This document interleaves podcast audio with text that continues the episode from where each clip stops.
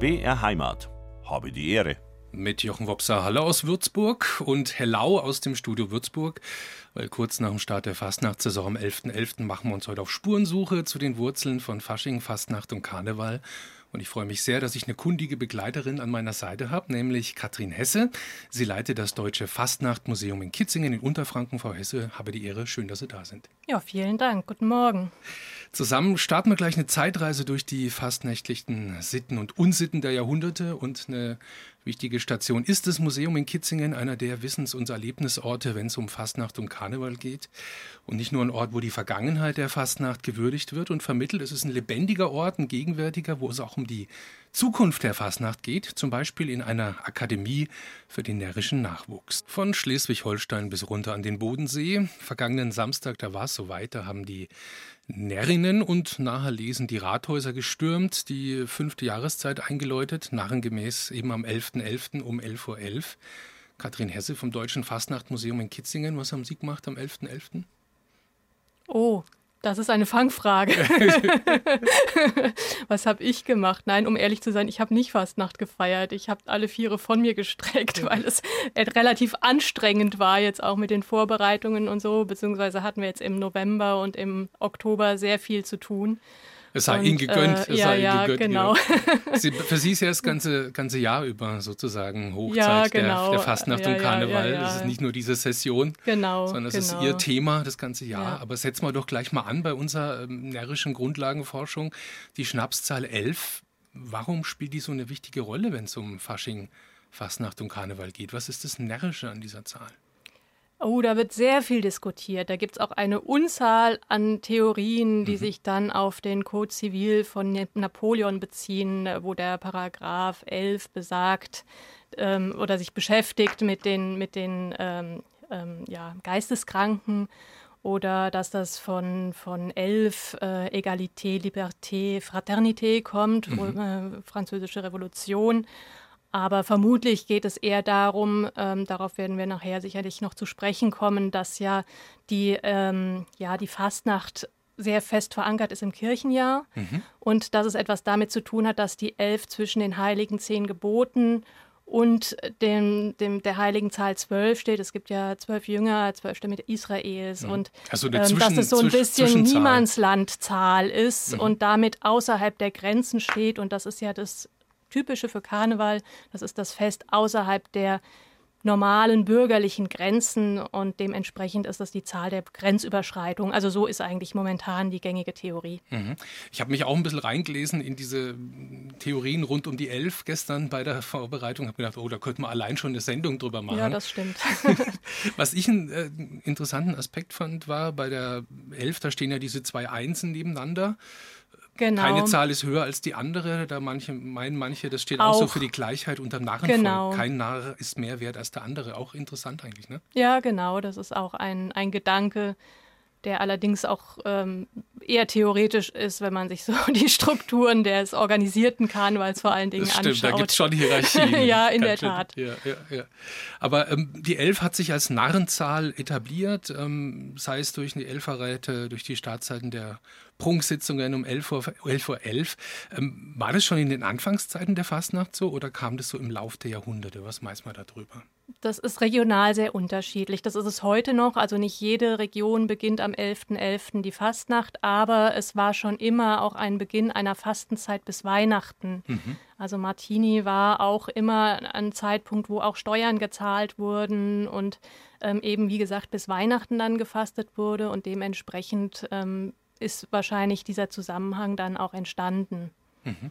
Und diese Zusammenhänge mit dem Kirchenjahr, also die sind ja offensichtlich auch schon im Namen, also Fastnacht. Genau. Das ist dann die Nacht vor der Fastenzeit und ähm, also die Zeit, wo man vielleicht noch mal ein bisschen über die Stränge schlägt, wo Entgrenzung äh, angesagt ist, bevor man dann äh, sozusagen sich am Riemen reißen muss. Genau so ist es, ja. Ja.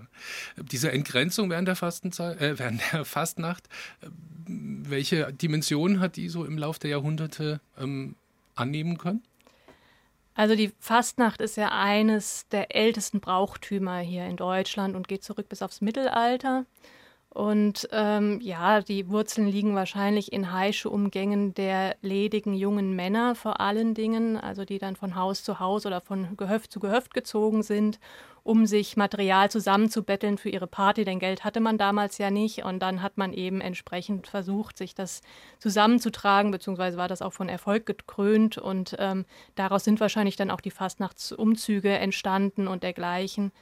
Ja, und das ist äh, letztendlich so die Wurzel vom Straßenkarneval. Das ist ja das unorganisierte mhm. Fest letztendlich. Und erst in der Romantik im 19. Jahrhundert hat es ähm, diese Formen bekommen, wie man sie heute kennt. Ähm, den, den rheinischen Karneval, den Kölner Karneval mit Sitzungen und so weiter. Das ist eigentlich erst eine relativ neue neue Entwicklung, muss man sagen. Mhm. Ich habe mal gehört, dass die Wurzeln von, von den Umzügen auch in, in Franken liegen, also in Nürnberg. Ja, genau, da? der Ist das tatsächlich so? Der ja, Schem ja, Schembadlauf. Ja, ja, ja, ja, ja, ja. Damit kann ich immer die Leute aus Köln ärgern. Wenn wir, ich Führung mache. ja, genau. Ja, ja. Nein, ohne Witz, das war tatsächlich natürlich nicht in diesen großen Maßen wie jetzt in Köln. Man muss sich da, also das war ja so am, am Ende Spätmittelalter, Anfang frühe Neuzeit, ähm, ist ja der Schembadlauf entstanden, so im, im 15. Jahrhundert. Was steckt da dahinter, hinter diesem Schembadlauf? Ähm, das ist wohl entstanden, auch das ist nicht ganz sicher belegt, wie aus einem Zunfttanz der Metzger und Messerer, der, der, den der Rat äh, bewilligt hat ähm, der Stadt Nürnberg ähm, für, für diese Zünfte und dann haben sich irgendwie die Patrizier da eingeklinkt. Man weiß nicht genau, wie es passiert ist. Vielleicht als Schutz, damit eben die Zuschauer diesen Tanz nicht gestört haben oder mhm. so. Und irgendwann scheinen die Patrizier wohl die Rechte abgekauft zu haben, diesen Zug durchzuführen. Und natürlich die Patriziersöhne, die hatten das entsprechende Geld auch, ähm, um den Umzug entsprechend zu gestalten. Und daraus sind dann immer großartigere ähm, Wagen, beziehungsweise nennt man das Höllen. Das sind eigentlich, wird es oft als Schlitten dargestellt, mhm. gezeigt und ähm, sind da entstanden mit verschiedenen Themen, also wirklich sehr, sehr aufwendig. Und äh, ja, das ist so die, die Wurzel. Aber wie gesagt, die genaue Entstehung, die liegt eigentlich auch noch im spekulativen Bereich. Ja gut, wenn man über das Mittelalter spricht, ja, da ist, ist ja immer die Frage, wo kommen die Quellen her, Sie als Wissenschaftlerin? Ja. Ähm, wie ist denn die Quellenlage? Also weiß man auch, gibt es viele schriftliche Aufzeichnungen über, über Umzüge, über fastnächtliche Bräuche oder wie ist denn das da so? Also grundsätzlich über Fastnacht wissen wir eigentlich gerade aus dem Mittelalter das meiste aus Verboten. Mhm. Und diese Situation ändert sich eigentlich auch nicht wirklich bis also weil, in die Neuzeit hinein. Anlässe gab. Genau, genau, weil die Leute halt immer schon gerne über den Aschermittwoch rausgefeiert haben mhm. und das hat schon immer die Stadt und die Kirche geärgert und ähm, oder dass halt äh, irgendwie dann zu exzessiv gefeiert wurde und und und. Also ähm, ja, es war natürlich immer so ein Fest, was auch zur Grenzüberschreitung natürlich geneigt hat und äh, was natürlich den Behörden dann oder auch der Kirche dann doch ein bisschen zu viel wurde. Aber sie haben es trotzdem nie, auch wenn es mal verboten war oder so, aber so richtig ausrotten konnten sie es eigentlich nicht. Das ist eigentlich erst der Reformation tatsächlich gelungen, weil die halt die Fastenzeit verboten haben. Also Luther hat ja die Fastenzeit abgeschafft und dadurch haben sie im Norden eigentlich erst in jüngerer Zeit meistens wieder die oder in den Reformat, äh, reformatorischen Ländern erst später wieder die Fastnacht, die ist dann im 20. Jahrhundert meistens erst wieder ins Leben gerufen worden, weil die halt unter den Protestanten keine Daseinsberechtigung mehr hatten und auch die Lutheraner und so weiter, die fanden das dann eher, äh, ja, das war halt katholischer Hokuspokus und ähm, deswegen, ähm, das hat dann wirklich den, dem Karneval den Chaos gemacht. Aber also ohne Fastenzeit. Genau, ohne Fastenzeit, keine Fastnacht. Keine Fastnacht. Ja, das ja. ist einfach auch ein innerer, ja, ein inneres System. Und diese zum System gehört ja auch äh, sozusagen, dass Menschen in bestimmte gesellschaftliche Rollen ähm, reingewachsen sind, jetzt gerade im Mittelalter, ähm, bestimmte Kleiderordnungen auch. Und um jetzt im, während der Fastnacht diese, diese Identitäten, diese Rollenzuschreibungen aufzubrechen, ähm, welche Rolle spielt da das Verkleiden? war das so, ein, so ein, äh, eine Brücke sozusagen zur, äh, zur Auflösung der Grenzen? Ja, natürlich. Also man muss sich vorstellen, dass im Mittelalter äh, bis in die Neuzeit hinein ja die äh, Kleidungsregeln sehr strikt waren. Mhm. Und ähm, also wenn man Bäcker war und viel Geld hatte, durfte man lange noch nicht in Samt und Seide gehen, auch wenn man sich leisten konnte, sondern man hatte sich eben an die entsprechende Tracht zu halten.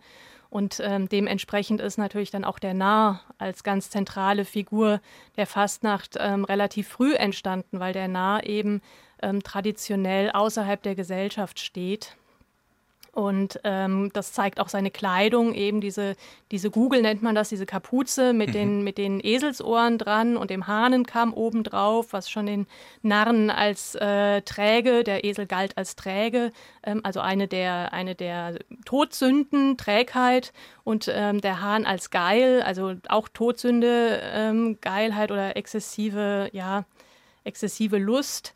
Ähm, und damit war der Narr natürlich prädestiniert und das geht tatsächlich zurück bis auf die Bibel, ähm, wo der Narr im Psalm 53 als Gottesleugner steht. Es spricht der, der Narr, Gott ist nicht. Und damit stellt er sich definitiv außerhalb der Gesellschaft. Ähm, ja, und deswegen, also die Fastnacht gilt auch als Fest des Teufels, weil es eben die Zeit ist, wo gesündigt wird, wo man über die Stränge schlägt, wo man sich rausbegibt aus der christlichen Gesellschaft, aus dem christlichen Regelwerk, aus der bürgerlichen Welt, um dann wieder sozusagen durch die Fastenzeit zurückgeführt zu werden ins heilige Jerusalem, in die Gemeinschaft der Christenheit und dann eben damit Sühne tut und ja, das war so der innere, das innere Konzept des Ganzen. Den Ursprung der Fastnacht haben wir uns schon ein bisschen angenähert hier bei Habe die Ehre. Jetzt wollen wir uns mal um die Ursprünge eines Ortes kümmern, der gilt als einer der Dreh- und Angelpunkte der Faschings- und Karnevalszene in Deutschland, auch darüber hinaus, das Deutsche Fastnachtmuseum in Kitzingen, geleitet von Katrin Hesse. Frau Hesse-Franken hat eine stolze Fastnacht-Tradition, auch eine lebendige. Ähm, trotzdem die Frage, wie ist es denn dazu gekommen, dass das deutsche Fastnachtmuseum jetzt in der unterfränkischen Kleinstadt entstanden ist? Unter den Köln, Mainz, Fulda oder Rottweil meinetwegen auch? Ja, das ist eine gute Frage und eine zentrale Frage, die uns auch ganz oft gestellt wird. Warum ist das Museum hier? Was und hat das in Kitzingen zu tun? Genau, wieso ausgerechnet Kitzingen? Und das ist verknüpft tatsächlich mit einem Namen und das ist Hans-Joachim Schumacher. Der war damals in Kitzingen Präsident der Kitzinger Karnevalsgesellschaft. Das war eine sehr, sehr aktive Karnevalsgesellschaft mhm. und ähm, auch sehr elitär. Mir ist erzählt worden, da durfte noch lange nicht jeder rein, okay, sondern okay. da war Herr Schumacher auch sehr ähm, wählerisch. So viel zur Gleichheit der Narren. Ja, genau, so viel zur Gleichheit der Narren. Das kann man auch in anderen Gesellschaften durch, auch, durchaus beobachten. Ja, und auf jeden Fall hat er wohl wohl über ein unglaubliches rhetorisches Talent verfügt. Also ich habe ihn nicht mehr selber kennengelernt. Ich habe mhm. mal eine seiner Büttenreden irgendwo im Internet aufgestöbert und muss sagen, ja, die war wirklich lustig. Heute würde man sich äh, die Haare raufen, denn politisch korrekt war sie nicht. Mhm. Aber deswegen war sie auch sehr lustig. und ähm, ja, er muss dann wirklich geschafft haben. Er war zugleich Vizepräsident des Bund Deutscher Karneval. Also das, Dachverband? Bund, ja, genau. Das ist der, mhm. der Dachverband äh, der Karnevalisten mit über 5300 ähm, Fastnachtsgesellschaften. Und ähm, ja, er hat dann äh, die Leute, ähm, sein Präsidium nach Kitzingen gelotst, hatte da schon die Pläne fertig für den Falterturm. Ähm, das ist einer der mittelalterlichen Stadttürme, die dort noch stehen. Und da hat war denen das erste gesagt, Domizil, ne? Genau, genau. Das ja. war das ursprüngliche Domizil dort. Und da wäre das Museum auch immer noch, wäre der Falterturm nicht aus Brandschutzgründen dann 2010 geschlossen worden, nebenbei bemerkt. Aber das ist nochmal eine andere Geschichte. Und auf jeden Fall ähm, hat er dann tatsächlich sein Präsidium davon überzeugt, dass Kitzingen doch der richtige Standort ist. Und ähm, also 1963 sind tatsächlich die Pläne schon entstanden und äh, 1966 ist dann das Museum eröffnet worden. Und es heißt gemeinhin, ähm, Herr Schumacher wäre imstande gewesen, einem Bauern eine Melkmaschine aufzuquatschen im, im Gegenzug gegen seine letzte Kuh. Ja. Also ähm, er hat also wirklich also, wohl sein Präsidium um den Finger gewickelt super. und dann hat die Kicker da den Turm geleert. Der muss voller Schutt gewesen sein. Mhm. Und wenn man die Einbauten sieht, die haben echt unglaublich tolle Arbeit da geleistet. Mhm, Alles mhm. ehrenamtlich haben da das Museum eingerichtet und da war es dann.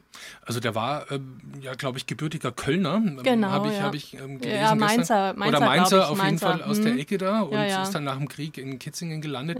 Vielleicht braucht es dann auch so einen Typen, der so fast, fast nach Tradition verbindet, rheinischen Karneval bestimmt. und den fränkischen. Ja, ja. Das ist so, weil Bund Deutscher Karneval, das ist ja wirklich eine Hausnummer. Es ist ja einer der, der größten Vereine genau, in ganz Deutschland. Mehr, mehr als zweieinhalb äh, Millionen Menschen sind da organisiert und engagiert und ihr ihr habt quasi das offizielle Vereinsmuseum in Kitzingen. Genau, ja, darauf sind wir auch stolz. Mhm, und wenn dann Leute sagen, ja, aber es gibt auch noch andere Fastnacht- oder Karnevalsmuseen, dann sagen wir immer ja, aber wir sind das deutsche Museum. Also wir bedienen tatsächlich den deutschsprachigen Raum. Natürlich ähm, in Ausschnitten, man kann niemals alles bedienen, denn klar, da ist ja noch äh, Österreich mit vor allen Dingen Tirol dabei ja. und äh, die Schweiz, das ist natürlich ein Riesenareal. Äh, manche Besucher sagen dann, oh, das ist aber irgendwie enttäuschend mhm. ähm, fürs Museum, für ein deutsches Fastnachtmuseum, da ist aber wenig drin, wo ich so denke, ja, wir haben über 450 Quadratmeter und ich glaube, dieselben Leute würden sich bitter beschweren, wenn wir das irgendwie auf 4500 Quadratmeter mhm. ausweiten würden und dann irgendwie sie da wirklich durch sämtliche Traditionen durchjagen würden. Also es geht einfach nicht. Es ist ja auch eine begrenzte Aufmerksamkeitsspanne. Natürlich. Ne? Natürlich. Man, kennt man ja von sich selber. Natürlich, wenn man ein, zwei Stunden, dann ist genau, Schluss. Ja. Ein Museum Klar. kann noch so toll gemacht ja. sein und so abwechslungsreich. Irgendwann ja. ist der Deckel mal drauf. Und Sie machen ja auch viele Sonderausstellungen, da wird man nachher vielleicht nochmal drüber sprechen, wo dann eben einzelne Aspekte schwerpunktmäßig genau. ähm, bearbeitet werden. Äh, gegründet wurde es also 67 im Falterturm, das ist so ein Kitzinger Wahrzeichen ne, von der genau. Turm von der Stadtbefestigung. Schiefes Dach, ja genau, das ist so ein bisschen schief und leicht mhm. krumm, passt eigentlich ganz schön zum Fastnachtsthema. Genau, ne? deswegen ist es ja auch ausgesucht worden. Also das mhm. war die Idee, dass man dann gesagt hat, ja, dieses Dach, dieser schräge Turm, das passt ganz gut zu der ganzen Idee. Ja, da ja, haben Sie recht. Der schiefe Turm von Kitzingen. Genau. Sozusagen. Und dann kam der Brandschutz dazwischen. Genau, ja, ja. Wobei man sagen muss, das Dach ist tatsächlich mit Absicht schief gebaut. Das ist Dass der so Regen abfließt, schiefen, oder? Das weiß man eigentlich gar nicht so genau. Also mhm. ähm, ich kriege, glaube ich, die Geschichte nicht mehr ganz genau zu, zusammen, aber es heißt, der wäre mal schief geworden, weil der Turm geguckt hat, als eine besonders hübsche Braut oder Jungfer vorbeigegangen sei. Hätte er hier nachgeguckt und seitdem ist er schief. Und jetzt seid ihr in der Luitpoldstraße, ähm, also in der Kitzinger Altstadt. Da, genau. Wenn man da sich durchbewegt, da gibt es dann so einen Narr, der ganz freundlich guckt ähm, und so einem Ausleger, ne? ja, der hängt dann genau, da und, genau. und, und, winkt sie so rein. Und ja, ähm, ja. Mein, bei mehr als zweieinhalb Millionen Vereinsmitglieder ähm, habt ihr wahrscheinlich kein Problem, Publikum zu generieren, oder? Wenn jeder mal vorbeikommt, ähm, seid ihr ganz gut ausgelastet. Ja, schon, wobei man sagen muss, so die, die meisten Fastnächte, das ist halt Straßenkarneval, mhm. die ähm, also sagen wir mal so, wenn man sie einmal ins Museum bekommt, dann sind die immer begeistert. Aber viele möchten halt auch feiern, das muss man auch sehen und das ist ja auch in Ordnung. Ich meine, das ist ja auch der Sinn von Fastnacht und Karneval und nicht jeder muss sich für die kulturhistorischen Hintergründe interessieren. Ähm, aber klar, wäre wär eigentlich schön, wenn, wenn noch ein paar mehr mal kämen und ähm, wie gesagt, die meisten sind dann auch wirklich begeistert und ähm, wissen es dann auch zu schätzen, aber ich glaube, das ist immer so der innere Schweinehund. Also das kenne ich von mir selber auch, dass man dann halt so denkt, so, oh, nee, jetzt irgendwie Wissen äh, in sich reinpumpen und man hat ja eh meistens so sein Tagesgeschäft und aber Fastnacht ist ja, ja. so ein vielfältiges, äh, vielfältiger Themenkomplex. Was ja. reizt Sie denn als Wissenschaftlerin ganz, ganz persönlich an diesem Thema Fastnacht? Sie sind ja seit drei Jahren, glaube ich, im Museum die Leiterin. Ja, also mich hat immer grundsätzlich auch während meines Studiums schon so dieses Interdisziplinäre auch fasziniert. Und das hat man natürlich bei dem Thema Fastnacht sehr stark. Ähm, das äh, Zusammenspiel von Geschichte, von Kunst, von Literatur. Also ähm, wenn man da wirklich mal da mit offenen Augen durch, durch die Welt schaut, dann begegnet einem irgendwie selbst begegnen einem selbst in Popsongs immer wieder Karneval, Erwähnungen und sowas. Ich weiß gar nicht, letztens habe ich auch ein Chanson gehört, wo ich so dachte, huch, Karneval. Mhm. Also da wird man auch auf einmal aufmerksam. und äh, auch als Vergleich oder so.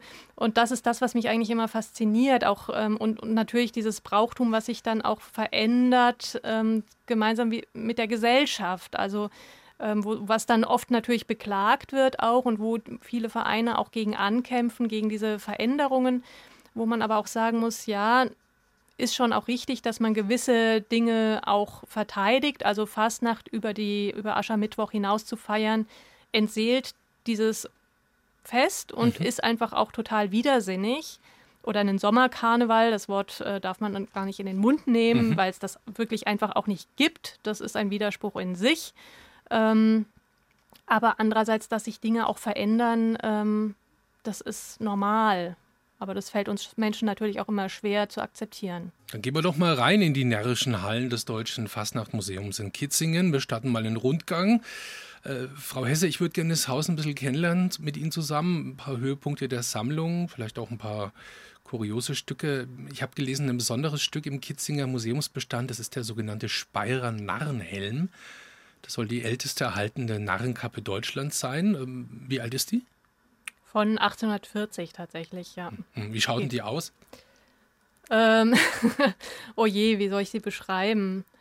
Äh, ist angelehnt an die Jakobinermütze tatsächlich. Also geht zurück auf die französische Revolution. Mhm. Ähm, Gerade in Mainz gab es da ja auch ähm, den, so, ja, die Mainzer Republik auch im, im 19. Jahrhundert, als es hoch herging und die ähm, Deutschen gerungen haben, eben um ihre, um, um eine demokratische ähm, ähm, Aufstellung äh, politisch. Und äh, ja, und da war natürlich das Jakobinertum der französischen Revolution sehr populär und die Fastnacht, die ist natürlich so von ihrem Naturell her auch eher aufmüpfig.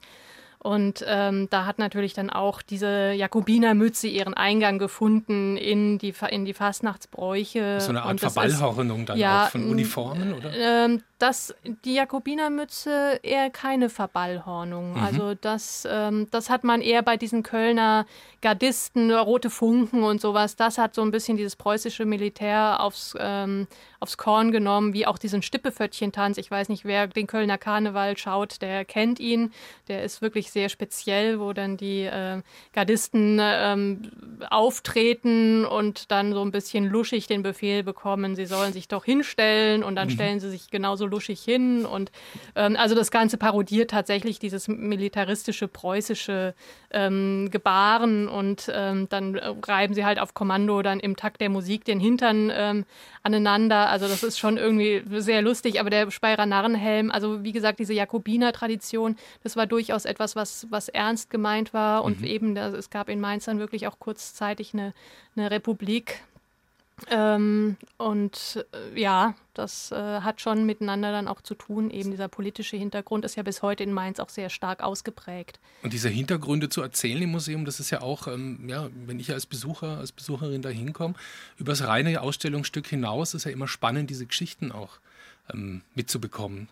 Weil die dann auch dafür sorgen, dass mich dieses Exponat dann auch berührt. Ne? Ja, wobei man immer aufpassen muss. Also ich bin immer ein bisschen in der Gefahr, dann mich von meiner Begeisterung davontragen zu lassen. Mhm. Und dann erzähle ich tatsächlich so viel, dass dann irgendwann, dann sieht man immer an den Gesichtern, okay, jetzt ist jetzt, es mal genug. jetzt ist die, die Aufmerksamkeit geht Genau, also ja, also da muss man schon immer ein bisschen schauen, dass man sich da nicht zu sehr verbreitet, auch wenn man es mhm. selber spannend findet. Aber irgendwie, also gerade wenn man neu in dem Thema ist, dann ähm, wird es dann auch wirklich viel, weil es einfach so unglaublich viel über Fastnacht und Karneval zu erzählen gibt. Ja.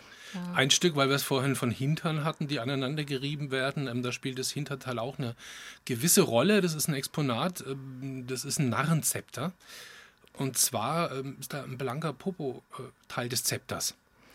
Also tatsächlich ist das kein Exponat, das ist ein Stück, was ich sehr gerne mit zu meinen Führungen nehme mhm. und was wir auch mal weggegeben haben mhm. im Rahmen von Kunst geht fremd. Das mhm. ist ja dieses unterfränkische Projekt, wo inzwischen 20 Museen teilnehmen und untereinander Leihgaben austauschen zu, bestimmten, zu einem bestimmten Motto. Und da war jetzt tatsächlich unser Narrenzepter in Volkach zu Gast. Und das zeigt eben diesen, diesen Narren, ähm, eben wie ich schon vorhin beschrieben habe, mit der Google und den Eselsöhrchen, Hahnenkamm also und genau, mit dieser, genau. Mhm. Und dann eben mit dem, mit dem nackten Hintern und das verkörpert, deswegen nehme ich es gerne mit zu den Führungen, das verkörpert einfach ideal das, dieses Narrenbild, der Narr, der sich um nichts schert, der außerhalb der Kleiderordnung auch steht, ähm, der sozusagen der christlichen Bürgerschaft den blanken Hintern zeigt, das ist ihm alles egal. Und ähm, das Stück selber ist gar nicht so alt, also keiner weiß genau, wie es in die Sammlung geraten ist. Das mhm. hat man bei uns öfter mal, weil das natürlich eine Sammlung ist, die so zusammengetragen worden ist ähm, im Lauf der Zeit und ähm, auch äh, erst so in den letzten 20, 30 Jahren halbwegs professionell auch ähm, betreut worden ist. Aber es muss wohl auf die 90er Jahre zurückgehen. Ah, und okay. äh, ja, ja, genau. Und ist eben aus massivem Holz ist auch dementsprechend schwer, hat sogar eine Signatur, aber wir können sie nicht zuordnen. Und es hat bisher auch noch niemand hier geschrien. das ist ja die Narren-Marotte, die ich gemacht habe. Und vielleicht kurz noch zum Thema Marotte. Also das ist tatsächlich das Narrenzepter. Mhm. Ähm, da steckt auch das Wort Marionette drin. Das geht zurück Also Marotte heißt dieses Zepter. Sozusagen. Das ist das der ah, Begriff für ah, dieses ja. Narrenzepter. Mhm. Und tatsächlich kommt daher unser bekanntes Wort Marotte für, für so Eigenheit, eine, für eine, schrullige ja, Eigenheit. für eine schrullige Eigenheit. Ja. Weil das natürlich auch so, dass also letztlich eine Narretei ist. Ne? So mhm. eine Marotte mhm. ist eine Narretei und deswegen hat das dann eben von diesem Narrenzepter den Weg in den Sprachgebrauch gefunden. Sie haben so 450 Quadratmeter zur Verfügung im Museum, haben Sie gesagt. Ähm, mhm. Und wahrscheinlich viele Stücke im Fundus, ja. die man jetzt gar nicht alle zeigen kann. Äh, genau. Wie so groß ist, ist, das Depot oder wie viele Schätze sind da noch unerforscht? Oh, um ehrlich zu sein, das ist eine Frage, das ist eine Gretchenfrage. Ich weiß es, um ehrlich zu sein, gar nicht so genau. Also das ähm, ist eine Frage, die mein stellvertretender Museumsleiter Hans Driesel sehr viel besser beantworten könnte. Er hat nämlich auch äh, lange das Museum hauptamtlich geführt, also ehrenamtlich, mhm. ähm, aber war eben dann der Leiter vom Museum. Und er kennt die Bestände sehr, sehr gut. Aber wir haben tatsächlich noch ein sehr großes ähm, Textildepot. Mhm und ähm, also mit, mit, mit Kostümen aller Art. Also wir haben auch noch so aus dem Kölner Karneval zum Beispiel auch noch mal so eine, der, der Bauer trägt ja so eine großartige Pfauenfeder-Krone, kann man schon fast sagen, so eine Kopfbedeckung.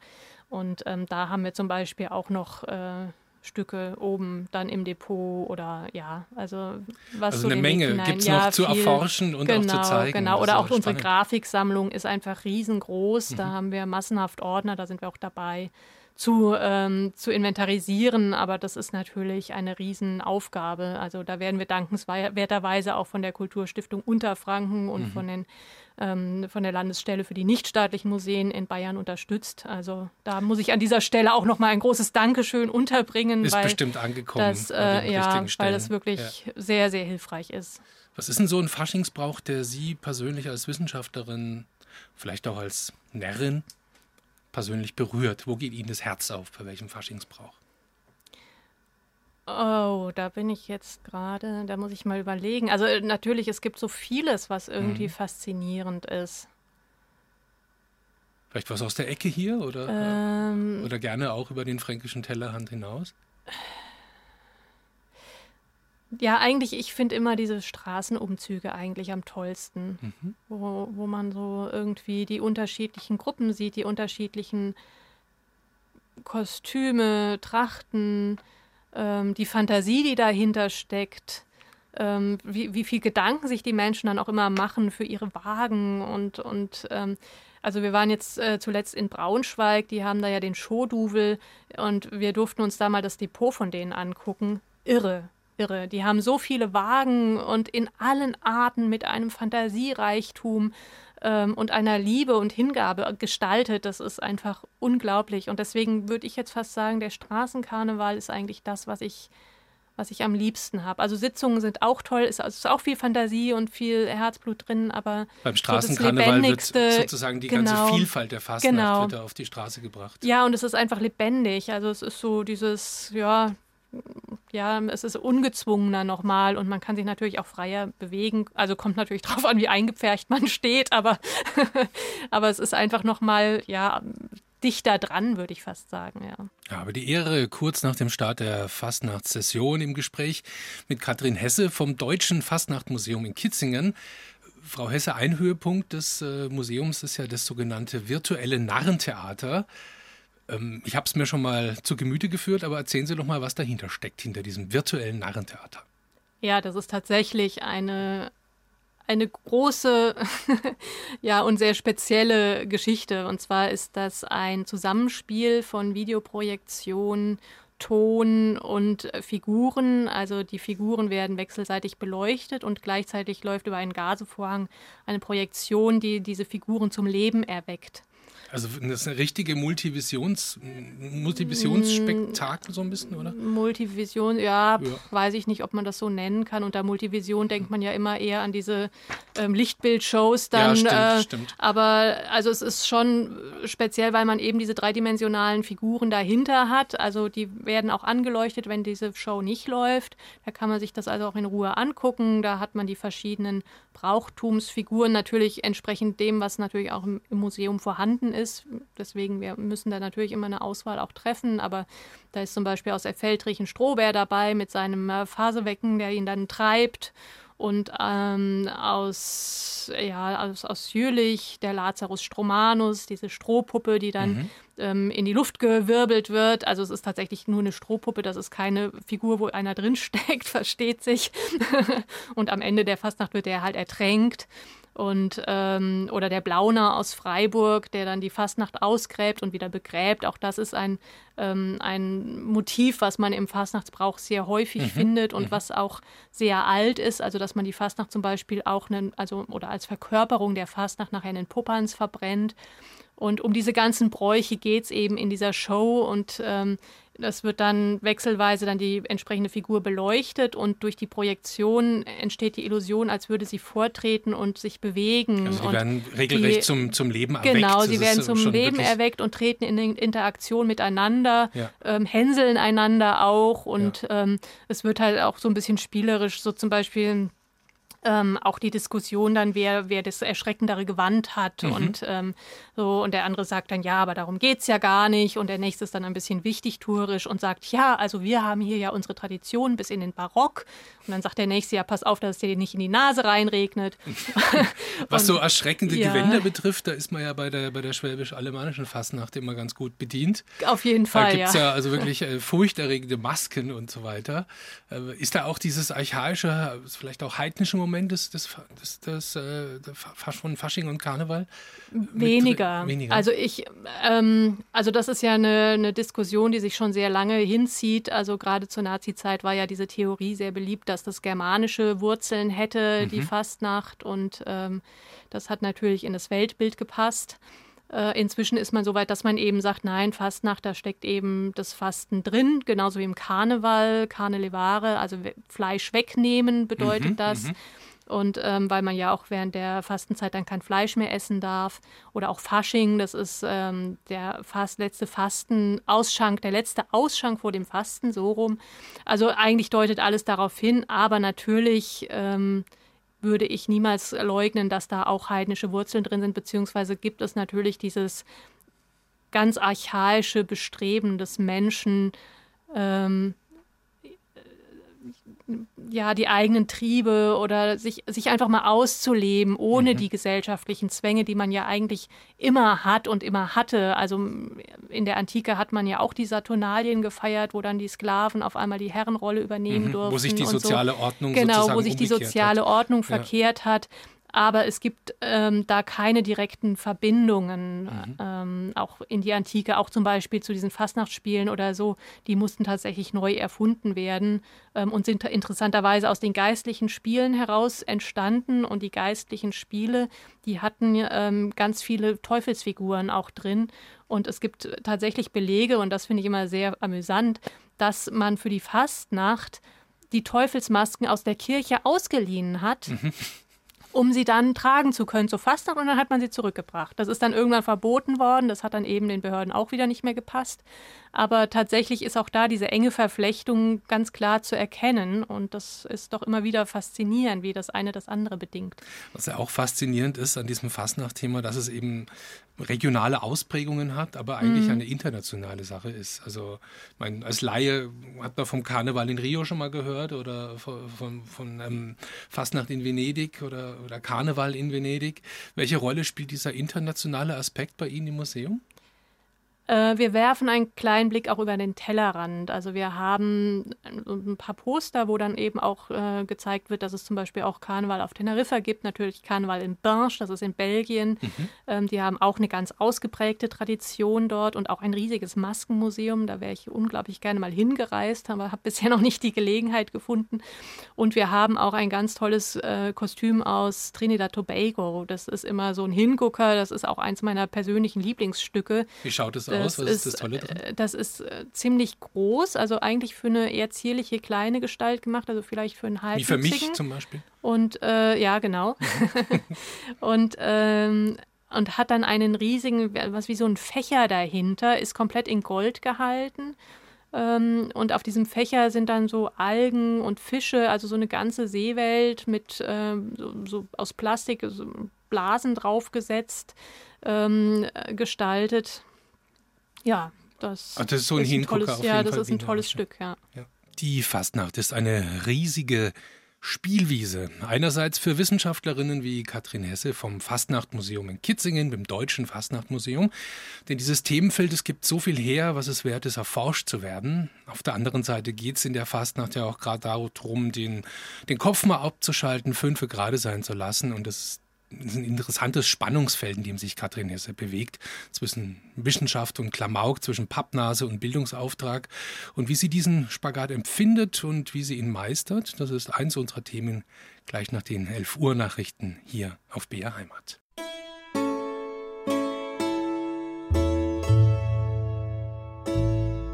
BR Heimat. Habe die Ehre. Es ist noch gar nicht so lange her, da waren Museen vor allem Wissenstempel. Da sind die Besucherinnen und Besucher ehrfürchtig durch die Gänge geschlichen, waren darauf bedacht, nur ja nichts falsch zu machen. Aber die Zeiten ändern sich. Orte des Wissens sind Museen im Idealfall immer noch, aber inzwischen verstehen sich immer mehr Museen auch als soziale Orte, wo Menschen zusammenkommen, wo sie sich austauschen und auch aktiv einbringen können. Für das Deutsche Fastnachtmuseum gilt es ja vielleicht in besonderem Maße, denn als Museum des Bundesdeutscher Karneval lebt das Haus vom Austausch mit denen, die die Bräuche pflegen, mit Leben erfüllen, also sozusagen von den aktiven Faschingsverrückten da draußen. Und wie dieser Austausch konkret ausschaut zwischen Museum und der Narrenbar, Basis. Darüber sprechen wir gleich in Stunde 2 von Habe die Ehre live aus Würzburg heute. Wir sind mehr als Pappnasentum. Das ist ein Leitspruch des Deutschen Fastnachtsmuseums in Kitzingen, offenbar, weil man kann ihn nachlesen, ähm, zum Beispiel, wenn man dem Museum im sozialen Netzwerk Instagram folgt. Da bekommt man dann neben vielem anderen zum Beispiel auch Infos über Fachvorträge und Tagungen, bei denen die Museumsleiterin Katrin Hesse vertreten ist. Frau Hesse, es scheint Ihnen ja schon wichtig zu sein, ähm, als Fastnachtmuseum nicht nur auf den Spaßfaktor reduziert zu werden, sondern auch zu zeigen, Fasching ist mehr als Pappnase und Konfetti. Warum ist Ihnen das wichtig?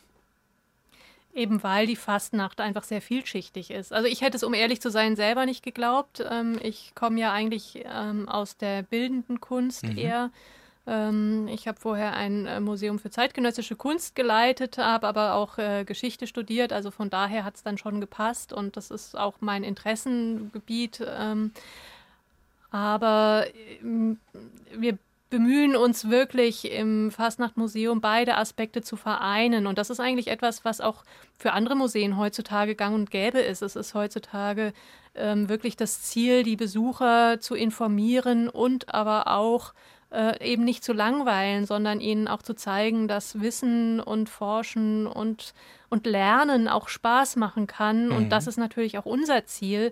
Ähm, und ganz ehrlich, deswegen reagiere ich so ein bisschen allergisch, wenn so Begriffe fallen wie Helau-Museum, weil ich dann so denke. Das ist dann eine, eine ähm, Dimension sozusagen. Ne? Genau, das mhm. ist dem, und das kommt natürlich oft auch, auch von Leuten, die unser Museum eigentlich gar nicht kennen, die noch nie mhm. einen Fuß mhm. reingesetzt haben. Und äh, da denke ich dann immer, Leute, bevor ihr urteilt, kommt vorbei, schaut es euch an. Und wenn ihr dann sagt, oh, ist nur Helau, ist nur Konfetti, okay, das kann ich akzeptieren, aber ohne es gesehen zu haben, das ist unfair. Es ist ja schon so ein Spannungsfeld, in dem man sich bewegt. Einerseits ist diese Vielfalt, die vielleicht auch akademisch, wissenschaftlich aufgearbeitet werden kann. Auf der anderen Seite will man eben ja auch die Leute begeistern. Sie sagen, es ist ja vielleicht auch gar kein Widerspruch, ne? weil man durch die Forschung dann auch ähm, die Ansätze vielleicht findet, um es publikumswirksam zu präsentieren. Natürlich, also ich, wie ich schon sagte, man muss natürlich immer ein bisschen aufpassen, dass man sich dann so von, von der eigenen Begeisterung nicht fortreißen lässt und die Menschen dann stundenlang zutextet mit irgendeinem Sonderthema. Mhm.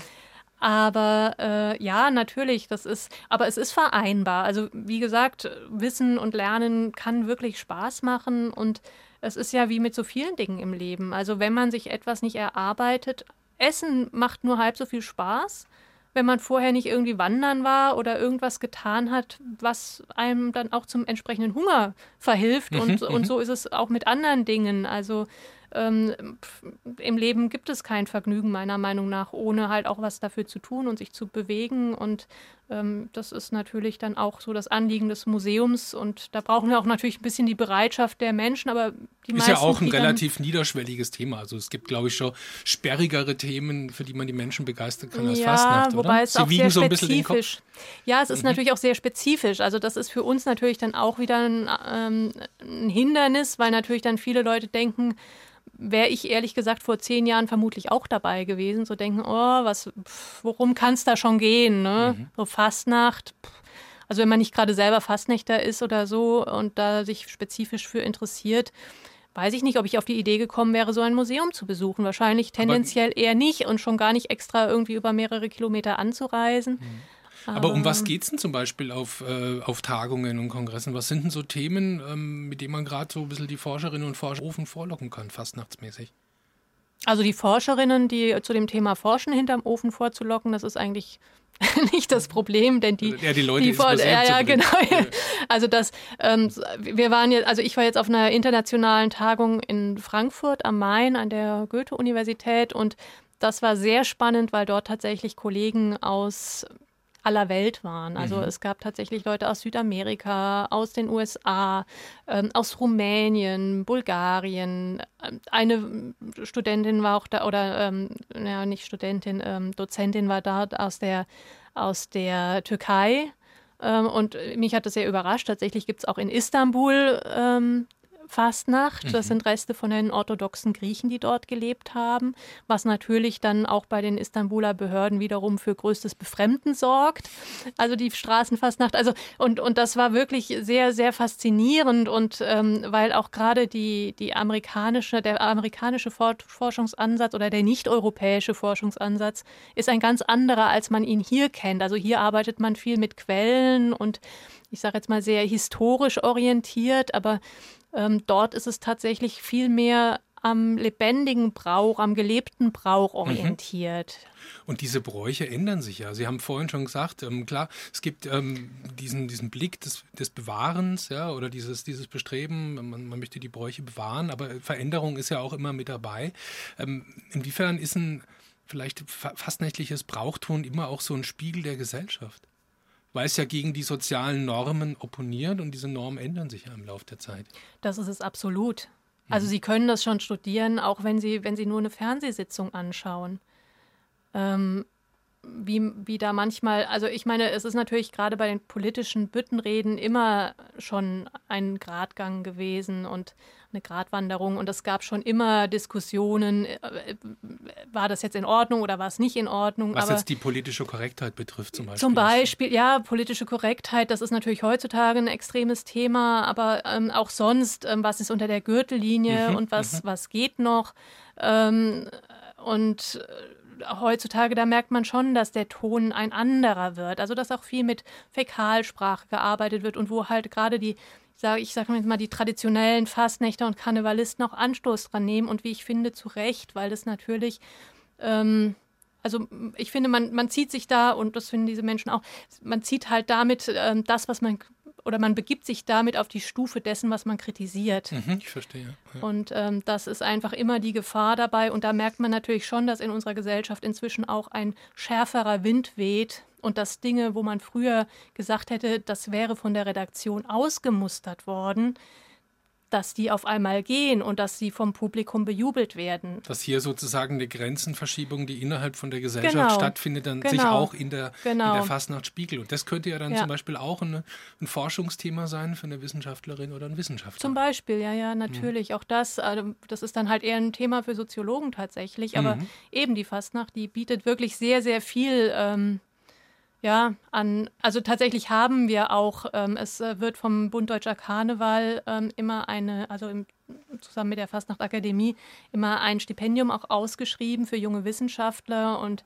ähm, da haben wir jetzt tatsächlich auch ein, ein, eine Arbeit ähm, gefördert, wo es eben um diese Political Correctness geht, so, ne? um, um auch im 19. Jahrhundert Prinz Karneval als Kolonisator zum Beispiel, war mhm. der Titel von einem ähm, Karnevalsumzug und so und dass man sich da natürlich auch mit dieser problematischen Geschichte auseinandersetzt.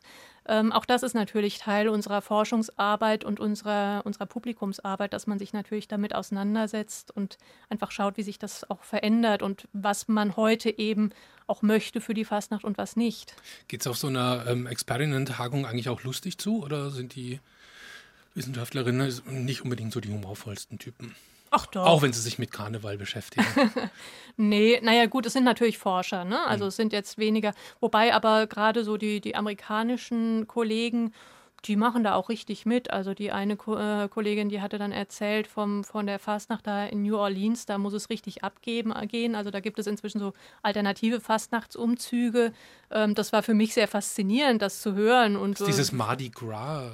Gras ja, genau, Gras? ja, so mhm. Mardi Gras. Und die haben halt richtig ähm, parallel zu dem offiziellen Fastnachtsumzug organisieren die wohl ähm, von den einzelnen Quartieren, also die einzelnen Stadtviertel, ähm, machen da inzwischen so eine Art Rave-Karneval-Umzüge, mhm, die halt auch andere Wege nehmen, die auch durch die kleinen Straßen gehen und die halt so richtig, ja, die, das ist halt Party pur. Und so, wenn ich das recht verstanden habe, ist sie da mittendrin. Sammeln, bewahren, forschen, ausstellen und vermitteln, das sind klassische Aufgaben, die ein Museum hat. Äh, gerade in jüngster Zeit, da wird eine weitere Funktion immer wichtiger. Das Museum als Ort des Austauschs, als Plattform für soziales Zusammenkommen, für Interagieren. In der Zeit, wo Faktenwissen ja abrufbar ist im Internet mit ein paar Mausklicks, da werden eben auch andere Aspekte wichtiger. Kathrin Hesse vom Deutschen Fastnachtmuseum in Kitzingen, wie ist denn das bei Ihnen im Haus? Welche Rolle spielt es da, Zusammenkommen, Interagieren im Fastnachtmuseum?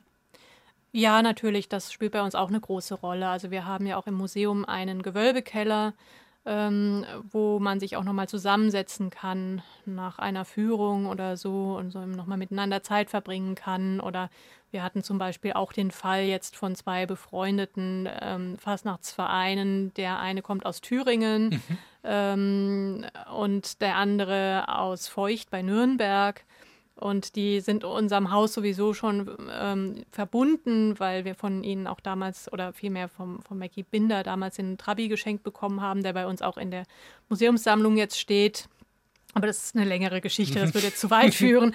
Und auf jeden Fall waren die dann auch bei uns und ähm, haben dann, also die eine, der eine Verein hat dem anderen dann eine Kappe bei uns geschenkt. Da kann man nämlich seine eigene Kappe besticken lassen, dann mhm, für 444,44 Euro okay. und bei uns aufhängen.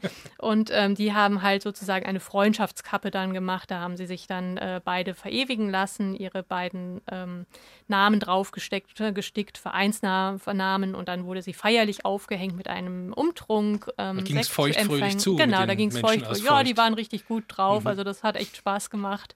Und äh, ja, das, sowas ist uns natürlich wichtig und das, äh, ja, das belebt ein Haus und das ist natürlich auch Teil unserer Arbeit, ja. Und Teil der Arbeit ist eben auch eine ja. Ausbildung, ne? Ja, also die ihr euch genau. auf, die, auf die Fahne, auf die Flagge geschrieben hat. Es gibt eine Akademie oder ich glaube, der offizielle Titel ist Kulturzentrum Deutsche Fastnachtakademie. Was passiert da? Das fragen sich viele Leute, weil die Leute sich denken, ja, was braucht Fastnacht eine Akademie? Aber man muss sich nur mal anschauen, was geleistet wird bei der Fernsehfastnacht. Und gerade Fastnacht in Franken arbeitet ja auch sehr viel mit Vereinen. Also das sind ja mhm. nicht äh, unbedingt jetzt alles professionelle Künstler von ihren Wurzeln her, sondern das sind überwiegend Leute, die tatsächlich aus der Fastnacht kommen. Die sind auf der Fastnachtsbühne ja zum ersten Gute, Mal ne? aufgefallen, dann, genau, dann in ihren diese, eigenen diese Verbundenheit zu der Basis. Genau, da, ne? genau. Ja. Man hat halt weniger diese ähm, die Gefahr, dass es halt so kommerzialisiert ist, ähm, sondern das sind halt wirklich Leute, die auch selber die Fastnacht leben und die aus den Vereinen kommen aber von nichts kommt nichts. Und man muss mhm. den Nachwuchs natürlich fördern, man muss ihn pflegen, man muss ihm helfen.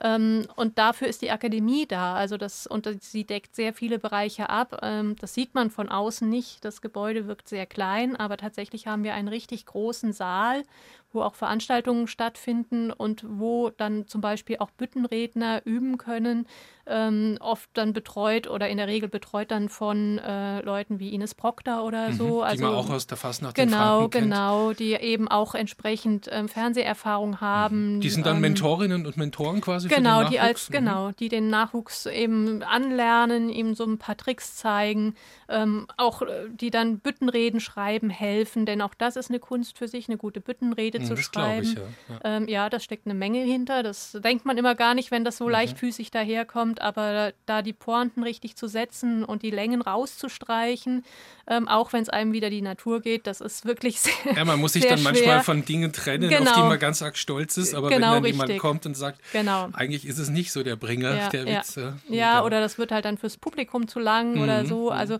das, das will alles gelernt sein. Oder zum Beispiel haben wir auch darüber noch einen multifunktionalen Raum, wo die Gardetänzer ähm, auch ausgebildet werden ähm, die, die Gardetänzerinnen und Also da das, finden auch Workshops ähm, statt. Genau, es finden Tanz, ja, beziehungsweise sind es halt wirklich so diese, diese Übungen auch oder die, ja. Ähm, und wir haben natürlich auch zum Thema Vereinsrecht, auch das muss ja berücksichtigt werden. Heutzutage wird die Welt immer komplizierter, bürokratischer.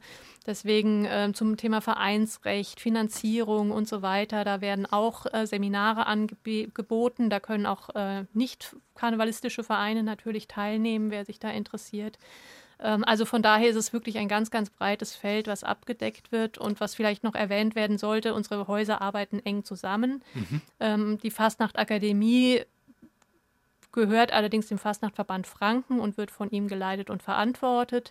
Ähm, es kommen aber natürlich Karnevalisten aus ganz Deutschland mhm. rüber. Mhm. Und äh, das, das Museum ist eine Stiftung, das wird also separat dirigiert sozusagen. Aber ganz viele verschiedene Aspekte, wie, wie, wie eben auch die Narrenbasis sozusagen ins Haus kommt, Input reingibt, aber eben auch Wissen rausholt und genau. ein toller Austauschort ja, auf jeden ja. Fall. Gerade interessant auch der Aspekt der Partie. Ähm, es klingt ja erstmal ein bisschen nach Spaßbremse, ne? Ja, also, aber wenn man sich mit halt sowas rum, dazu, rumschlagen ne? soll. Ja. Und ja, ohne, da ist es schon wichtig, dass die Vereine und Gilden hier Unterstützung kriegen mittlerweile. Auf jeden Fall. Mhm. Was, sind, was sind da die größten Herausforderungen? Äh, oh, da ich nicht selber Vereinsmensch bin, kann ich Ihnen das gar nicht so sagen. Also das äh, ich denke einfach diese ganzen Gründungsstatuten, dass mhm. man eben schaut, was, was muss ich berücksichtigen, um als Verein zu gelten und entsprechend und die so Steuererleichterungen ja. zu bekommen oder, mhm. oder ähm, auch, ich denke auch Förderung. Vielleicht auch ein eher trockenes Na, Gebiet. Wer ja, da interessiert ist, der kann also, sich bei der Akademie Genau, melden. ja, ja, genau, der darf da gerne an den Seminaren teilnehmen. Was vielleicht Aber nicht ganz da, so trocken ist, ist, ähm, wenn man sich als Gästeführerin oder Gästeführer betätigen will. Ich habe gesehen, auch bei Ihnen auf Instagram, ähm, da gibt es eine Art Aufruf, äh, wer hat Lust, sich da zu betätigen betätigen. Es gab auch jetzt einen Schnuppertag. Genau. Ähm, wie, wie, war da die Resonanz? Haben sich Leute gemeldet? ja, tatsächlich. Dann, also ja? ich bin da sehr, sehr glücklich mit der Resonanz und äh, aber ich freue mich auch immer wieder, wenn noch andere sich melden und ähm, wir sind tatsächlich immer auf der Suche, weil derzeit eben so nach Corona, während Corona war das alles so alle auf Eis und jetzt kommen doch sehr viele ähm, interessierte Gruppen wieder und da können wir wirklich Leute brauchen. Man muss nicht Fassnächter sein, bin ich ja jetzt von Haus aus auch nicht, aber kulturelles Interesse und einfach Spaß am Umgang mit Menschen und am Erzählen, das äh, gehört dazu und alles andere, das äh, kann man lernen. Und also da sind wir natürlich melden, genau hat, gerne einfach im Museum. Kontaktdaten sind im Internet zu finden. Einfach melden, anrufen, sagen Hallo, ich würde gerne und dann Es gibt ja, glaube ich, auch eine kleine monetäre Entlohnung, aber abgesehen davon, warum lohnt sich das ganz unbedingt als Gästeführerin bei Ihnen aktiv zu sein im Fastnachtmuseum?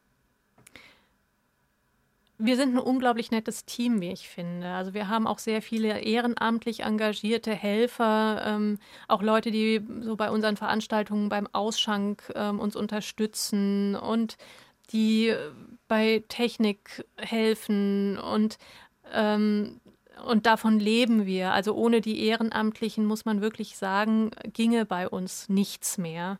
Und ähm, das ist natürlich etwas, so dieses Miteinander, ähm, das ist, das ist einfach schön und ähm, man kommt auch mit Leuten unterschiedlichster Jahrgänge in Kontakt. Das finde ich auch immer wieder schön. Da sind also einerseits so die Senioren, die sagen, ach, äh, jetzt bin ich irgendwie meine Arbeit los, was mache ich denn nun? Und ähm, naja, dann mache ich mal Gästeführungen oder helfe hier mal ein bisschen mit oder guck mal irgendwie, ähm, ob ich sonst irgendwie behilflich sein kann. Und man hat natürlich auf der anderen Seite die jungen Leute, die sich halt da einen Obolus auch dazu verdienen und die da eben auch dann als Studenten sich nochmal ihr Wissen ähm, aneignen, auch Museologen zum Beispiel oder so. Hier die Würzburger Ecke hat ja auch eine starke Museologie, ja. die Uni. Und wer, und wer, Teil dieser bunten Mischung werden will, einfach melden im genau. Fastnachtmuseum Kitzingen. Seit genau zehn Jahren residiert es am Standort in der Kitzinger Luitpoldstraße, das Deutsche Fastnachtmuseum. Und Leiterin Katrin Hesse, wenn ich jetzt zu euch in die Kitzinger Altstadt komme, dann kann ich neben der Dauerausstellung zurzeit auch eine Sonderausstellung erleben, und zwar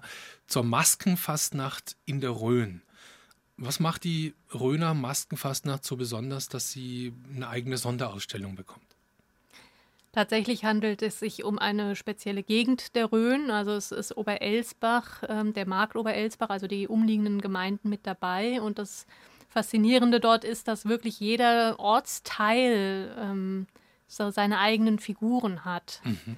Und diese ganze Ausstellung basiert auf einer Sammlung, die wir bekommen haben ähm, 2016. Das war noch meine Vorgängerin, die das unter größten größtem Aufwand auch inventarisiert hat und so, weil die Sammlung sehr umfänglich ist. Also da sind jede Menge Dokumente, Tondokumente auch dabei, noch so alte Filme und wie, also Videos und Fotos und natürlich Masken und ähm, anderes Zubehör, was er so gesammelt hat. Äh, also der Privatperson Münch. war das. Ja, quasi. ja, das war Friedrich ja. Münch, genau. Friedrich Münch, der, der war äh, Dozent in Bonn ähm, Professor und hat dann nochmal sozusagen im Nachhinein ein Volkskundestudium aufgenommen und äh, hat dann seine Familie äh, so im, in den Sommerferien immer in die Rhön mitgenommen und hat dort Material gesammelt in den 70er Jahren. Und das ist natürlich ein sehr spannendes äh, Thema, weil man dadurch doch auch eine Zeit ähm, dokumentiert hat, über die man heute sonst sehr viel weniger wüsste ohne seine Sammlung. Und ja. seine Witwe Christa Münch ähm, hat dann 2016 eben beschlossen, mit ihrer Familie gemeinsam natürlich uns diese Sammlung zu schenken. Mhm. Ähm, und das ist die Grundlage für diese Ausstellung.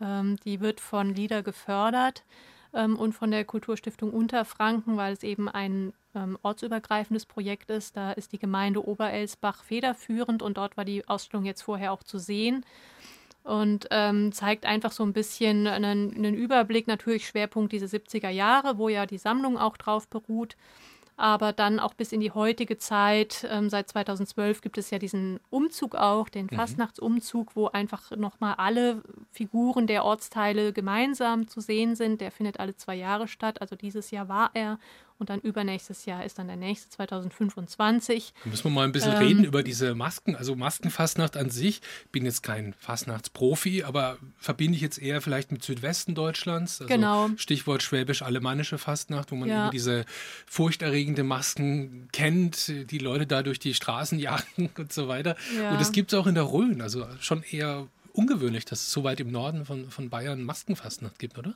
Genau, es ist tatsächlich die am weitesten nördlich liegende Region, wo tatsächlich noch äh, Masken, also so Ganzgesichtsmasken getragen werden und Holzmasken getragen werden. Die Rhön war ja auch immer ein holzreiches Gebiet, aber mhm. eben im Gegensatz zu vielen äh, schwäbisch-alemannischen Masken sind diese Masken äh, keine Schreckmasken, sondern es sind äh, sogenannte Schönmasken ähm, was aber nicht bedeutet, dass sie irgendwie harmlos wären. Beschreiben also, Sie mal ein paar Masken. Da gibt es ja aber vermutlich dann auch so bestimmte Charaktere. Genau. In der Masken, was haben wir da, genau. mit wem haben wir es da so zu tun, mit was für Typen? Also am berühmtesten würde ich mal vermuten, sind wahrscheinlich so die Weißbacher Jüd. Also mhm. diese Judenmasken, ähm, die tatsächlich auch ähm, schöne Gesichter sind, also gelassenen Ausdruck zeigen und ähm, nicht, nicht irgendwie Schreckmasken.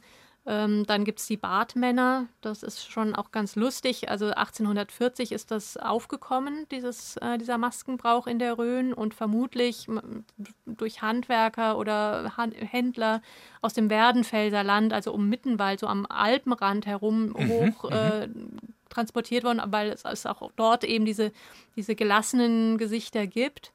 Und ähm, also die, die Schönmasken. Und ähm, ja, und das ist dann im 19. Jahrhundert entstanden und man kann bei diesen Bartmännern anhand der Barttracht, wenn man Fachmann ist, äh, datieren, ähm, in welche Zeit sie gehören, weil sich die Bartmode geändert hat. Mhm, mh, interessant. Ja. Ja. Gibt es in der Rhön auch eine Tradition des Maskenschnitzens? Also wenn das ja, Ganze ja, so natürlich. da gibt wir jetzt heute auch, weil der Brauch ist ja lebendig. Sie haben diesen Umzug ähm, erwähnt, den es jetzt noch gar nicht so lange gibt, ja? wo, wo, dann eben genau, alle, diesen alle zusammenkommen. organisierten, genau, ne? wo alle dabei Umzug. sind. Das, das, heißt, die Leute da, Ja. die halten diesen Brauch wirklich am Leben und die Jungen sind auch mit dabei, die jungen Menschen. Und Genau. es gibt auch Leute, die Masken schnitzen zum Beispiel. Genau, wobei, also Bischofsheim hat ja eine äh, Schnitzschule, die sehr bekannt ist und ähm, dort hat aber Maskenschnitzen natürlich nie auf dem Programm gestanden, sondern ähm, das ist einfach von den Schnitzern nebenbei gemacht worden, übrigens auch von Bauern, die jetzt nicht irgendwie Schnitzen gelernt haben, aber klar, die Winternächte waren lang und dann hat man sich damit eben auch die Zeit vertrieben. Ähm, da gibt es durchaus auch äh, ja, eine, eine lange Tradition und eben, wie gesagt, die Rhön ist ja ein holzreiches Gebiet auch immer gewesen. Da hat es auch nahegelegen, da eben mit Holz auch zu arbeiten. Ja. Wie kommt denn die Ausstellung an bisher? Gut. Was kriegen Sie Also für die- Reaktionen? Über welche Reaktionen freuen Sie sich? Äh, schön sind vor allen Dingen äh, die Leute, die kommen und zum Teil, also das war vor allen Dingen in Oberelsbach der Fall, ähm, die dann äh, begeistert schreien, ach, da bin ich ja als kleiner Bub, der da durch den Bild läuft. Ne? Wir haben ja so auch Filmsequenzen und ähm, Friedrich Münch hat zum Beispiel auch gefilmt, ähm, wie Schnitzer bei der Arbeit sind und dann gibt es so Szenen, wo dann irgendwie auf einmal der kleine Steppke da durch das, durchs Bild rennt und ähm, oder dann äh, jemand dann sagt, ach, guck mal, das ist mein Urgroßvater, meine Urgroßmutter, ach ja, guck mal, ach, die war da, ach so. also da haben sich viele auch drin wiedergefunden und Ja. das ist natürlich schön und ähm, viele wissen auch gar nicht, dass die Rhön so ein doch äh, reiches ähm, Repertoire hat, auch an Figuren, an Fastnacht. Und äh, das äh, kommt auf jeden Fall gut an. Und das, das äh, viele Leute staunen dann auch, was da alles doch so unterwegs ist. Ja. Über das Fastnachtmuseum als sozialen Ort haben wir ja vorhin gesprochen, wo Leute zusammenkommen, wo auch Veranstaltungen stattfinden. Sie haben Gewölbekeller erwähnt, ne? es gibt verschiedene Säle. genau. Und äh, ich habe nachgeguckt auf Ihrer Homepage, es gibt jetzt auch eine Gelegenheit, äh, das, sich da sozusagen umzutun und ein bisschen ins Rahmenprogramm reinzuschnuppern. Ähm, es ist, glaube ich, übermorgen. Abend, da findet was statt, äh, Stichwort von Rhönhasen, weißen Frauen und schwarzen Männern. Das hat mit dieser Sonderausstellung zu tun oder was erwartet Genau. da ein? Das ähm, sind so Geschichten, Gedichte, alles Mögliche, auch Wissenswertes über die Rhön. Ähm, diese Programme werden immer von unserem stellvertretenden Museumsleiter und Schweinfurter Kulturschaffenden Hans Driesel ähm, entworfen. Und das er, ist ein richtiges Original, der Typ, ne? Das stimmt, ja. Er ist wirklich, also wer ihn mal erlebt hat, wird das so schnell nicht vergessen. Also wir haben da auch unser festes Stammpublikum, ähm, was auch immer wiederkommt, weil er das wirklich ganz, ganz toll macht. Also auch ähm, Inhalte, wo man dann eher denkt, so, uh, schwergängig, ähm, versteht er wirklich so zu verpacken, dass man da gerne folgt. Und ähm, ja, und das wird natürlich ein heiteres Programm, wie der Titel schon sagt. Also da, ähm, und mir legt er immer besonders gerne so die, die fränkischen Teile in den Mund, so in der Röhre, da ist es schör und wenn ich das dann vortrage, dann lacht er sich immer schief, Weil sie eben keine, keine weil ich Fränkin keine Fränkin bin Genau und das so. hört man natürlich. Also und man kann ihnen dann übermorgen auch zuhören. wie sie mir, können man dann zuhören, wie Fränkisch ich sage, sprechen. in der Röhre ist es schör. Super. genau. Das war jetzt schon mal ein kleiner Ja, Vorgeschmack. genau. Also morgen um, äh, übermorgen, Quatsch, Genau, am am Freitag, um ja, neun- 19 19 Uhr Uhr geht's los Genau. und ähm, laut Ankündigung kredenzt das Museumsteam zur Einstimmung in den Abend den echten Rhöndiesel. Was ist denn das, ein Rhöndiesel? Ja, da muss ich auch erstmal fragen. Das kommt natürlich auch vom Hans Driesel. Und ähm, das ist eben ein Schnaps aus der Rhön. Ein authentischer, ja. Genau. Mhm. Und dann gibt's authentische Mundart mit ihnen hinterher. genau, ja, sehr authentisch. Weihnachten kommt immer so plötzlich. Das ist ein Titel, den trägt ein weiterer Abend, ähm, der im Deutschen Fastnachtmuseum stattfinden wird. Am 10. Dezember ist es soweit. Ähm, den Titel kann ich nur unterschreiben. Weihnachten kommt immer plötzlich. Äh, Kathrin Hesse, die Leiterin des Fastnachtmuseums. Jetzt gucken wir ja ein bisschen nach vorne in unserer letzten Gesprächsrunde. Zum Beispiel auf den zweiten Advent, also eher auf die nähere Zukunft. Was passiert denn da? Auf welche Weise wird Ihr Programm mich da in Stimmung versetzen? Das ist ein Familienprogramm. Das Mhm. geht auch nicht so lang. Das ist, äh, ich glaube, nachmittags um 16 Uhr, ich weiß es jetzt gar nicht mehr so genau. War das wirklich der zweite? Ich glaube, der 12., oder? Hm, ich glaube, es ist der ja. 10. Dezember. Der 10. Aber, 10. Dezember, ja, genau. Ja. Also, also der zweite, zweite Advent. Zweiter Advent, Zweit, genau. Zweiter okay. Adventssonntag. Ich dachte nämlich gerade 2. Dezember kommt nee, mir ein bisschen zeitig der, vor. Der, oh Gott. ja. oh nein, nee, nee, so plötzlich. genau. Nein, nein, also äh, ja, das ist ein Programm vor allen Dingen für Familien, mhm. wo äh, aber natürlich auch jeder, der Lust hat, mitmachen kann. Das ist auch so ein gemischtes Programm mit Geschichten, ein bisschen gemeinsam auch Weihnachtslieder singen, ein bisschen Musik. Bisschen, Passt es zusammen, Fastnacht und Weihnachten? Äh, nö, eigentlich nicht. Deswegen hat das äh, Fastnacht-Museum auch über Weihnachten dann drei Wochen geschlossen. Das ist sozusagen jetzt unsere Abschiedsveranstaltung für dieses Jahr. Danach ähm, irgendwie ab Mitte Dezember, also die, die Woche dann, wo Heiligabend kommt, da machen wir zu bis äh, Heilige Drei Könige, mhm. weil eben Weihnachten und Fastnacht sich nicht vertragen. Das eine ist ja das Fest Gottes, das andere ist das Fest des Teufels. Und dann am 6. 6. Januar machen sie bitte auf. Genau. Ich glaube, der 6. Januar ist auch in manchen Gegenden so der, der wahre Startschuss genau, ja, für da die geht närrische es, Zeit. Ja, ne? ja, da geht es äh, vielfach dann los mit den Fastnachtsaktivitäten, ja. Gucken wir mal ein bisschen in die, in die mittelfristige Zukunft. Ähm, ich weiß von einem Kollegen, der war vor kurzem bei Ihnen, der Wolfram Hanke, der hat zehn Jahre Fastnachtmuseum am jetzigen Standort einen Hörfunkbericht gemacht und hat mir gemeint, ja, die, die nächste Sonderausstellung ist schon in Planung. Klingt spannend, Jochen. Ähm, himmlische Freude, teuflische Lust. Glaube ich, der Arbeitstitel von dieser nächsten Sonderausstellung. Um was wird es da gehen? Das ist tatsächlich ein Projekt, was ähm, von einem Forscher der Universität Exeter an uns herangetragen worden ist, und zwar von Dr. Jeremy de Waal.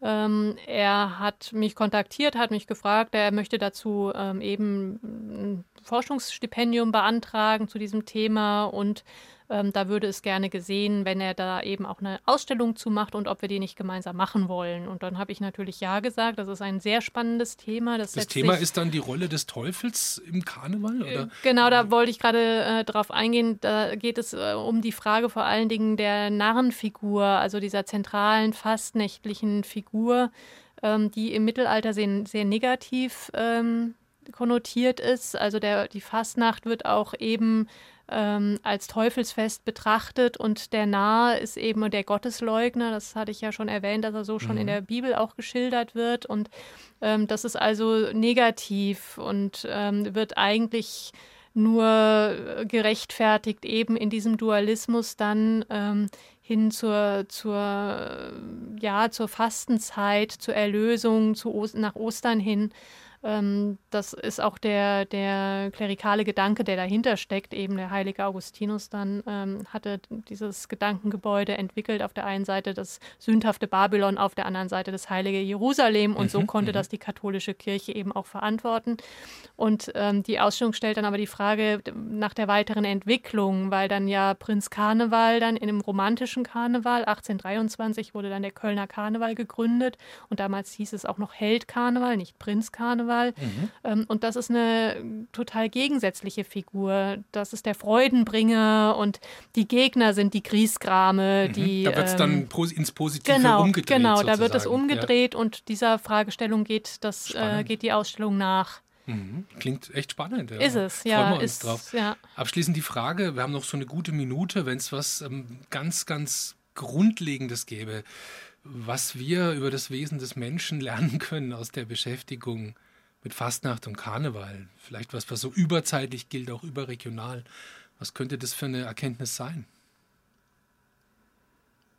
Ah, ich glaube, es ist tatsächlich der Facettenreichtum des Menschen, der gerade in der Fastnacht ja auch zum Tragen kommt. Also gerade in dem, im Mittelalter auch die sehr brutalen Bräuche, wo man heutzutage wirklich mit den Ohren schlackert, so Schweine schlagen, Blinde schlagen, also Political Correctness weit entfernt und auf der anderen Seite aber eben auch dieses Freuden, dieser Freudenaspekt und, und einfach dieses Spaß haben und das Lebensbejahende, was dahinter steht. Mhm. Und Sie sind jetzt seit drei Jahren in Kitzingen. Jetzt haben genau. Sie noch 30 Sekunden Zeit für jedes Jahr, 10 Sekunden. Warum war es genau die richtige Entscheidung für Sie, ins Deutsche Fastnachtmuseum nach Kitzingen zu wechseln? Weil das Thema so vielschichtig ist. Es gibt unglaublich viele Möglichkeiten, sich damit auseinanderzusetzen. Und ich habe mich immer für vieles auch interessiert. Ich ähm, habe auch eine Zeit lang Germanistik studiert. Also auch literarisch ist da viel zu holen. Es ist einfach ein unglaublich spannendes und vielseitiges Thema.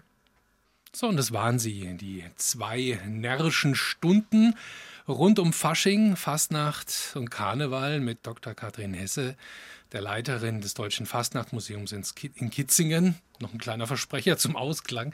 Frau Hesse, ich bedanke mich ganz herzlich, dass Sie sich die Zeit genommen haben für dieses Gespräch. War schön mit Ihnen. Ja, kann ich nur erwidern und vielen Dank für die Einladung. Hat mich sehr gefreut.